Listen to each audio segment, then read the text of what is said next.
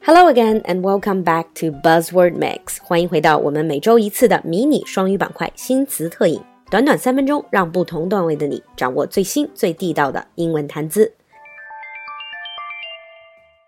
In today's Buzzword Mix, our buzzword is quarter life crisis. To talk about quarter life crisis, we need to know midlife crisis first. 相信很多人都听说过 midlife crisis 中年危机这么一个概念。This is usually experienced by people in their 40s or even 50s. 中年危机通常说的都是四五十岁的中年人。But in the past couple of decades, with the increasing stress of modern living, we do hear the phrase quarter life crisis a lot more. 既然 midlife 指的是中年 ，then quarter life 四分之一人生，顾名思义就是所谓的青年危机。but what exactly is a quarter life crisis? In popular psychology, a quarter life crisis is mostly commonly experienced in a period ranging from a person's 20s up to their mid 30s. 青年危机通常都出现在二十几岁到三十五岁之间。Is a crisis involving anxiety over the direction and quality of one's life. 通常是对于人生的发展方向以及生活质量所产生的巨大的焦虑感。Psychologists also define it as a period of insecurity, doubt, and disappointment surrounding your career, relationships, and financial situation.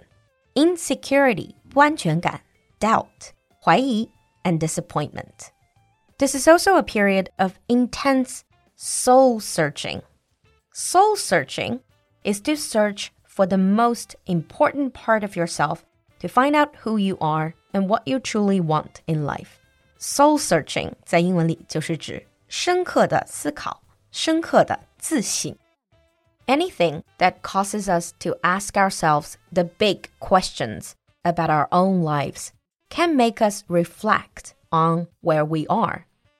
因为人生中的这些大的问题，经常会让我们 reflect on where we are.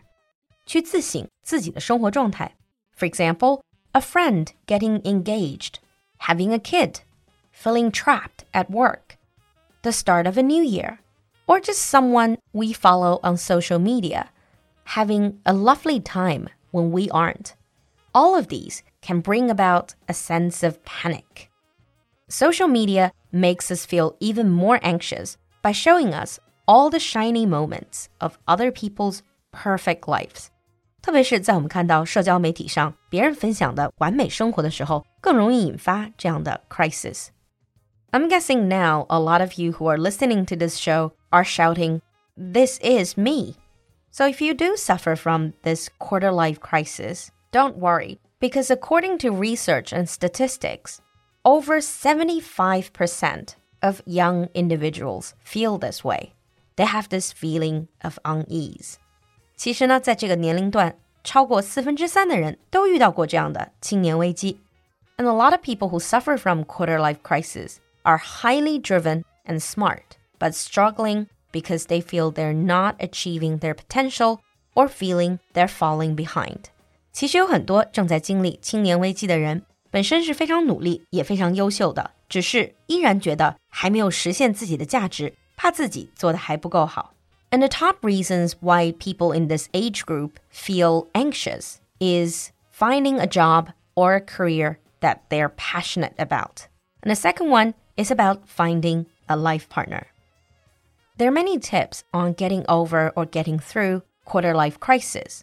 But one of the main tips is to stop comparing yourself to others. Focus on the positive things in your life instead of something you don't have. And also, don't let social media get to you because what you see on social media is a warped sense of reality. 很多我们在社交媒体上看到的光鲜例子并不是真实。Few people will post their bad days, their struggles, their failures. Yet they all have them, just like you and me. Instead of allowing your peers to influence your concept of success, take time to reflect and define what's important to you.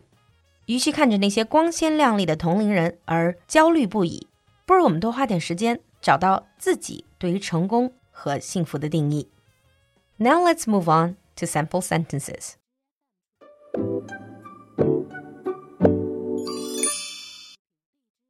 Sample 1.